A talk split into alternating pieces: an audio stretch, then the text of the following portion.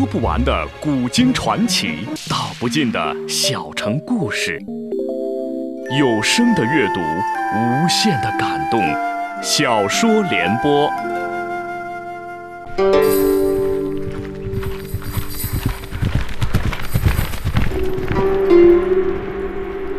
安史之乱后，唐帝国由盛转衰，藩镇与朝廷矛盾日益激化。剑影刀光，游侠横行。唐宪宗李纯于惊涛骇浪中即位，有意重振皇权，开始有计划、有步骤地削弱割据势力。请听吴畏撰写的《中国古代大案探奇录》系列《大唐游侠》，由时代播讲。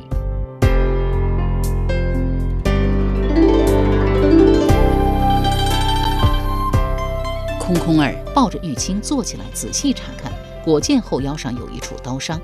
他身上没有金疮药，往玉清怀中一搜，除了一柄匕首，还真有一瓶金疮药。瓷瓶上印着个小小的“宋”字，大约正是从西市宋清药铺买来的药。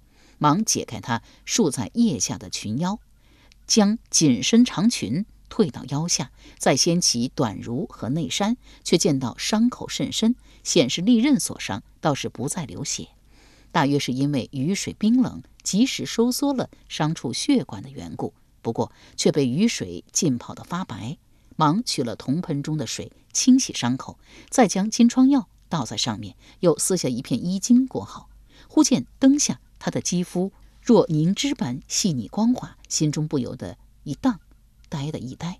忙吹灭油灯，摸索着将他湿衣裳褪下，再拉过被子盖好，自己坐在一边凳上闭目养神。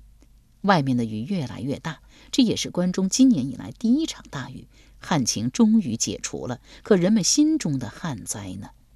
突然又想起他自雨中回来，势必在门前台阶上留下了脚印，忙穿着满是泥巴的靴子出去，往茅房走了一圈。顺便将夜行衣裹了块石头扔进茅坑，回来后倾听黑暗中玉清细微的呼吸声，不禁想到：他人在我这里，天一亮就会被人发现。我做这些还有什么用呢？我明知道救他就是害我自己，为什么还要救他？忽听得玉清喃喃叫道：“玉龙子，玉龙子！”空空儿知道他是昏迷中说梦话，也不理睬。玉清儿又叫了好一阵子玉龙子，才沉沉睡去。大概这玉龙子对他是个极为重要的人。好不容易挨到五更天，三声钟响，对面房中的僧人们纷纷起床，摸黑赶去前面大殿做早课。一阵杂乱后，后院僧房又陷入沉寂，只有前院隐隐有诵经木鱼声传来。空空儿一直在等待这个时刻。趁左右无人，匆忙溜进僧房，胡乱偷取了几件衣裳。他少年时曾与师弟金晶儿一道下山偷窃酒肆美酒，此时重拾旧迹，不由得又回想起少年时代的有趣时光，也更加怀念那远在扬州的师弟金晶儿。再回到房中时，雨已经停了，天色露出些微光来。空空儿见玉清仍是昏迷不醒，便走过去将衣服放在枕边。不料玉清突然睁眼坐起，一手扯住被子遮住身体，一手拿匕首对准空空儿腹部，喝道：“慢慢转过身去。”空空儿一眼转过去，玉清又道：“坐在床边上。”空空儿便背对着玉清坐下来。玉清用匕首顶住他的背心，道：“我要问你一句话，你若说错一个字，我就杀了你。”空空儿道：“什么话？”玉清道。你那枚养月哪里得来的？空空儿心道：看来侯少府预料错了。那阙酒处虚立唐司隶与这些神秘人并无干系，不过是个普通的中间人而已。正沉思间，只觉得背心一痛，玉清厉声喝道：“快说！”空空儿道：“那是我从魏博进奏院贵方支取的买酒钱，并不知道其有何特别之处。”玉清冷笑道。你是藩镇的人，这话如何叫人相信？空空儿道：“娘子为了那一枚铜钱，三番五次要杀我，可否能告知详细情形？我死也死得瞑目。”玉清道：“那养月是我亲人所有。自他去了魏博，就下落不明。你是魏博巡官，养月落入你的手，还敢说与你无关？”空空儿道：“你那位亲人是叫玉龙子吗？”青娘道：“什么？”空空儿道：“我听你不断在昏迷中叫这个名字，所以胡乱猜的。不过我实话告诉娘子，我生平总共杀死过五个人，都是在二十一岁回去魏博做官前杀的，并不认识什么姓玉的人。他与玉清几次交道。”已经知道他外表清冷，内心却是刚烈执拗。他身在恶名昭著的魏博，这番话无论如何都难以令他相信。不料背心处的匕首竟是慢慢松开了，回头一望，却见玉清脸色惨白，摇摇欲坠，拿着匕首的手也无力垂下，忙道：“你受伤很重，别乱动，快些躺下。”玉清即是刚硬道：“你是藩镇的人，我不要你救。”空空儿叹了口气道：“救都救了，还说这个做什么？”忽听外面一阵喧哗脚步声，有人高声喊道：“围起来，一间一间的搜，将所有人都带去大殿。”分明是金无畏大将军郭蜀的声音。空空儿道：“哎呀，坏了！郭将军认得你，这可如何是好？”玉清冷笑道：“怎么，怕连累你吗？”忽然露出了奇怪之极的表情，问道：“你昨晚怎会救了我？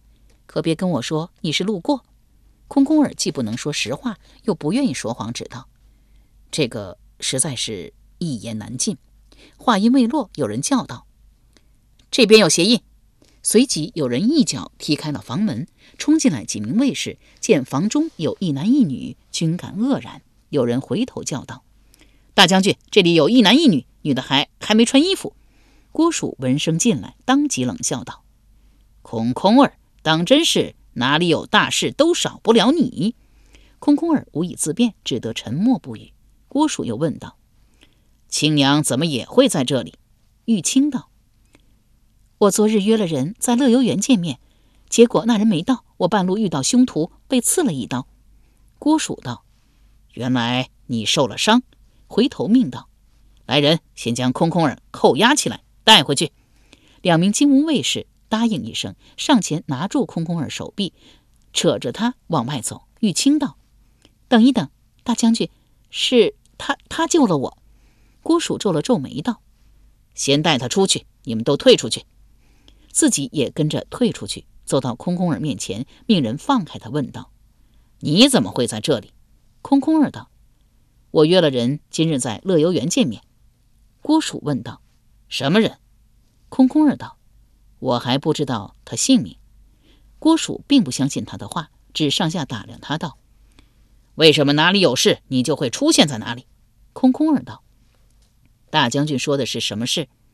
郭蜀道：“你是真不知道吗？昨晚御史中丞李问在京兆尹宅邸中遇刺身亡。”空空儿大吃一惊道：“什么？”他这份惊讶丝毫不是作为，无论如何也想不到，昨晚被刘叉一刀杀死的紫袍大官，并不是京兆尹李石，而是御史中丞李问。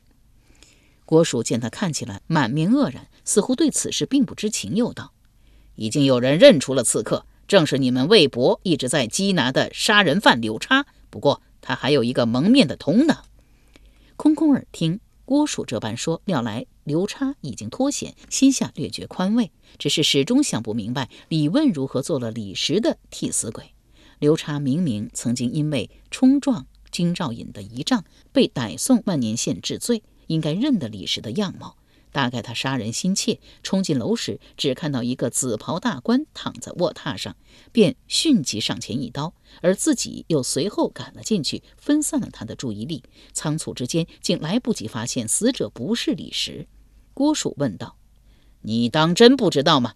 空空儿摇了摇头。郭蜀道：“嗯，想来你也不至于与那恶贼刘叉勾结。”空空儿正色道：“刘叉虽然杀过人。”却也是一条响当当的好汉。他若是恶贼，那世间一大半人就是更恶更贼的恶贼了。郭蜀新奇地望着他，或许料不到他会冒着受牵连的危险为刘叉声明辩护。忽听见房门打开，玉清穿好自己的湿衣服，扶着门槛出来。郭蜀忙命卫士上前搀住他。忽有卫士来禀道：“住持说，有一名游僧袁敬上人住在旁边精舍，但现在人却不见了，只在禅房中发现一件带血的僧衣。”郭蜀道：“这可离奇了，该不会又是个什么无头命案？”一边斜眼审视着空空儿，显然是怀疑他又牵连其中，问道。你可认识袁敬？空空儿道：“啊，只昨日在大殿见过一面，谈不上认识。”玉清呼道：“大将军，请你过来，我有话对你说。”郭蜀走过去，玉清低声说了几句。郭蜀大是惊奇，半晌才道：“我知道了，我先派人送你回去。”命人扶了玉清出寺，也不再理睬空空儿。一干人瞬间走得干干净净。空空儿更是惊奇，往前殿赶来。却见金吾卫士守住了大门，不放人出去。想来是因为刺客尚未捕获，官府仍在仔细搜索升平坊的缘故。等到中午，侯仪突然率差役赶来，又搜了一遍青龙寺，顺便将空空儿带了出来，走到僻静无人处，告道：“昨夜死的并不是金兆尹，而是御史中丞李问。”空空儿道：“我早上听郭大将军说了，原来……”李石的夫人与李问是表兄妹，李问时常出入李石家。昨晚李石、李问二人一道回来升平坊，大约有事商量。但半道，李石被临时召去宫中，李问便到二人经常议事的地方等他回来。不料正遇到刘叉行刺，被当作李石误杀。侯仪道：“金兆尹也知道刺杀的目标一定是他，如今正暴跳如雷，发誓要掘地三尺，将刺客找出来。”空空儿道：“刘兄他。”侯仪道：“他现在在一个安全的地方。”又叹道：“这可实在是叫人想不到。缉捕刘叉的图形告示满大街都是，他竟能混入李府，抢在你前面一击得手，偏偏又让人认了出来。幸得你行迹未露，这玉佩还你。如今全长安戒严，盛平方不能随意出入，我猜那女子不会来了。”空空儿道。我昨夜已经遇到了他的同伴，当即说了玉清受伤被他救回寺中一事。侯仪道：“这女子到底是什么来头？”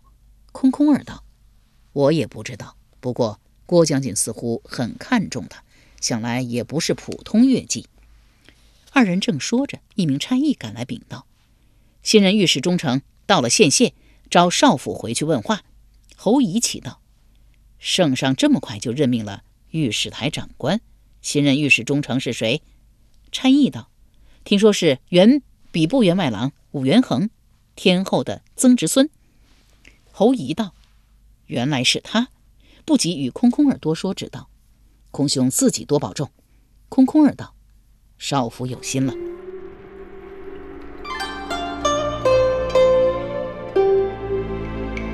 由时代播讲的《无畏中国古代大案探奇录》系列《大唐游侠》正在播出。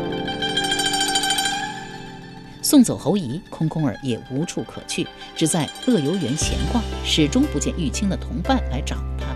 到后来实在饿得不行，又不愿意回青龙寺，怕回去了再次被金吾卫拦住不让出来，只好来到乐游酒肆。果见附近处处是全副武装的金吾卫士，他被拦下来喝问了好几次。进来酒肆时，又遇见昨日那脚夫蹲在门口啃一张冷饼。想来天气渐寒，找到活计不容易，忙往怀中掏钱，却是摸了个空。这才想起昨晚出门前将钱留在客房了，一时苦笑不止。自己都没有钱吃饭，还谈什么周济他人？那脚夫见空空儿死盯着自己，以为他不怀好意，狠狠瞪了他一眼，站起来往别处去了。空空儿饿着肚子，重新回到乐游园，来回逛了一圈。昨夜大雨，原地上处处泥泞，行走艰难。眼见天色不早，若再不走，就又要赶上夜尽了，只好悻悻下来乐游园。几进西方门时，忽听得背后有人叫道：“哎，空空儿！”闻声回过头去，原来是名二十来岁出头的非遗女子，眉毛修长，脸颊丰腴，大方中透出一股清艳之气。空空儿道：“你是？”那女子道：“不认识我了吗？啊，你确实没有见过我的脸，也是。我姓第五，单名一个俊字。空空儿道：“第五俊，好奇怪的名字。”第五俊笑道：“彼此彼此。”空空儿便掏出玉佩递给他道：“青娘受了伤，你知道吗？”第五俊道：“嗯，知道。我就是因为要照顾她的伤，才晚到的。多谢你救了她。”又道：“你这人不错呀，是个好男人。我再告诉你一个秘密。”空空儿道：“什么秘密？”第五俊道：“青娘不姓玉，她姓苍，名叫苍玉清。你现在知道为什么我一定要拿回这块玉佩了吧？因为苍玉暗合她的名字。”空空儿道：“这叫什么秘密？”第五俊笑嘻嘻地说：“你不知道的事，可不就是秘密吗？咱们走吧，晚了可就夜尽了。”空空儿道：“去哪里？”第五俊道：“当然是回家啦。”上前扯住空空儿，来到方门，却被金吾卫士拦住。第五俊指着空空儿道：“他是魏博巡官，我们现在有急事要回去崇仁坊进奏院。”领头的中郎将一听空空儿是魏博武官，倒也不敢怠慢，问道。巡官可有凭证？空空儿为刺杀金兆尹而来，哪里会带什么凭证？摇了摇头道：“没有。”中郎将道：“那可就对不住了，空口无凭。”忽见万千扶着名差役，颤颤巍巍地走过来，道：“我认得他。”中郎将知道万千是京城有名的老行尊，这次是金兆尹专门请他出山来为御赐的御史中丞李问验尸。听到他为空空儿作证，忙道：“啊，多有得罪，命人放空空儿过去。”空空儿问道：“万老公为何也在此？”万千道：“金兆尹命我来为李相公验尸。”空空儿听了不免很是奇怪。城里自有负责验尸的行人，为何要特意请出万千来？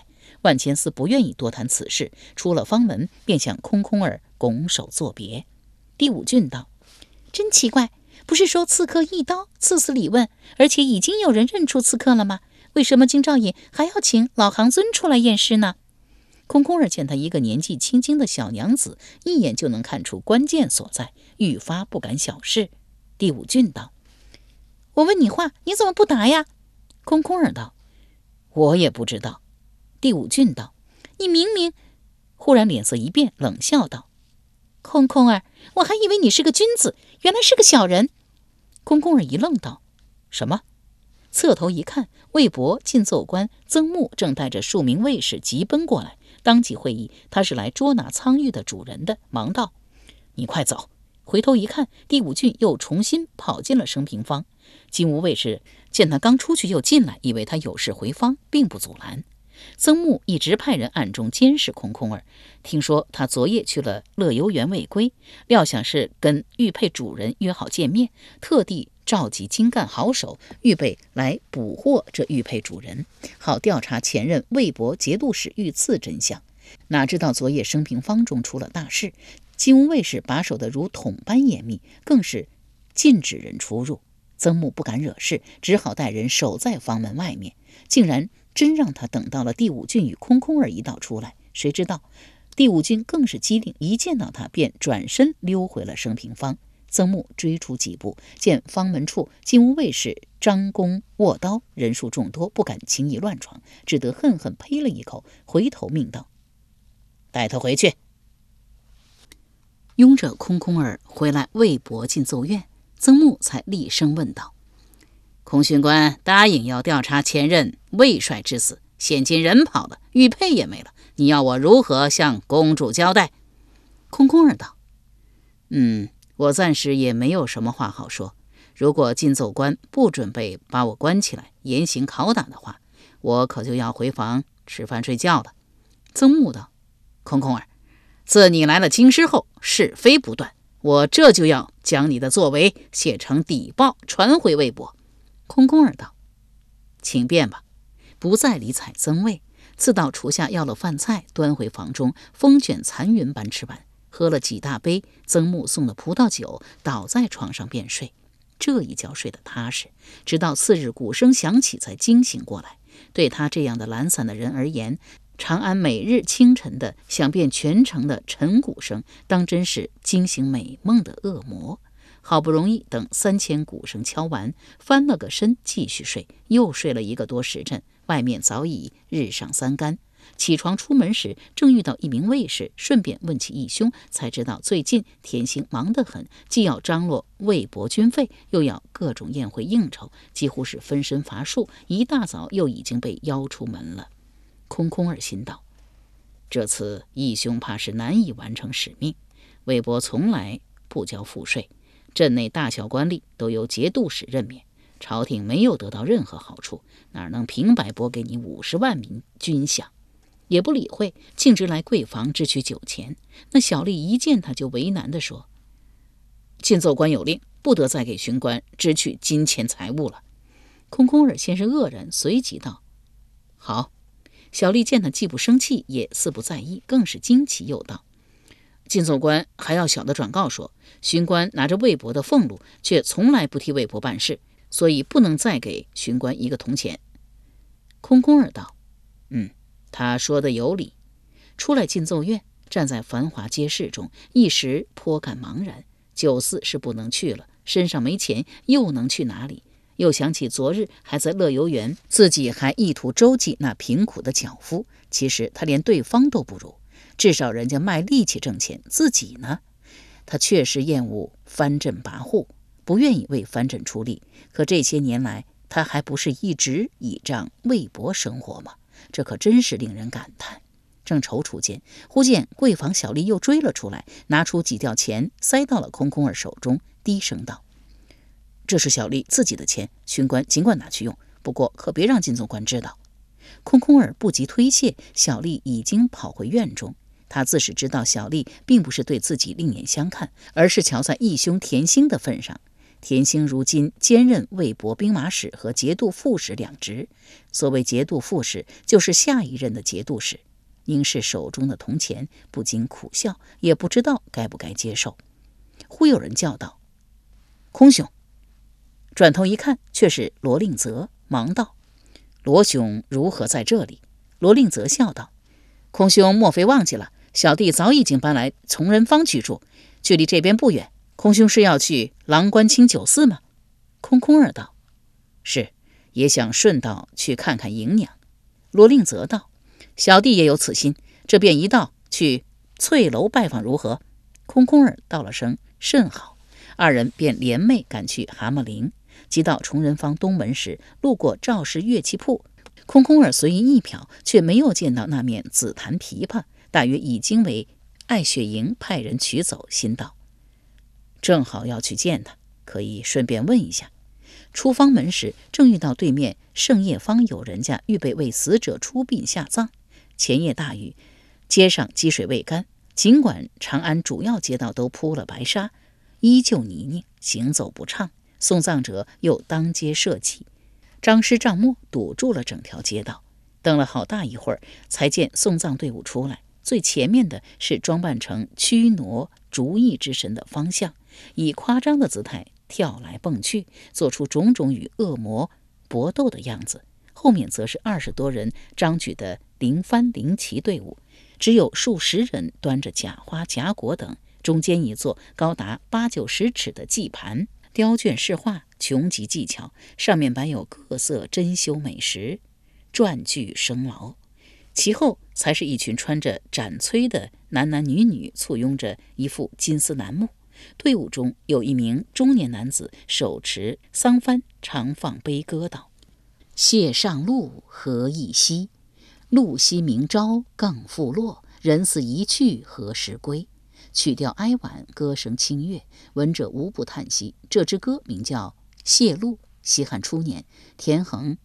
不肯称臣于汉高祖刘邦而自杀，其门下五百壮士为主人送葬时，即高唱此歌，歌毕全部自杀于田横坟前。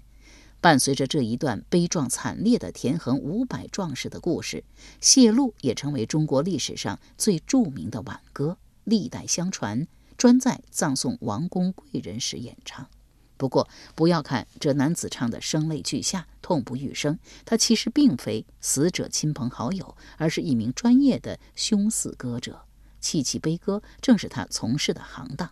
天宝年间，荥阳世家子弟郑辉赴京赶考，或与长安名妓李娃的女色，被李母骗去所有钱财，沦落为街头乞丐，又无颜回乡，不得不靠在凶寺唱挽歌混饭吃。结果某日高唱挽歌时，正巧遇见他当刺史进京的父亲。郑刺史见爱子玷污门庭，气得七窍生烟，当场命人将其毒打至半死。幸得李娃得知真相后赶来援救，决心重塑公子。郑辉也拜子回头，终于在科举考试中名列第一，才算圆满了才子佳人的故事。即使在京城长安，似眼前这等奢侈豪华的送葬场面，也十分的罕见。闻讯赶来看热闹的人如排山倒海，整个长安都骚动了起来。由时代播讲的《无畏中国古代大案探奇录》系列《大唐游侠》，今天就播送到这里，请您明天继续收听。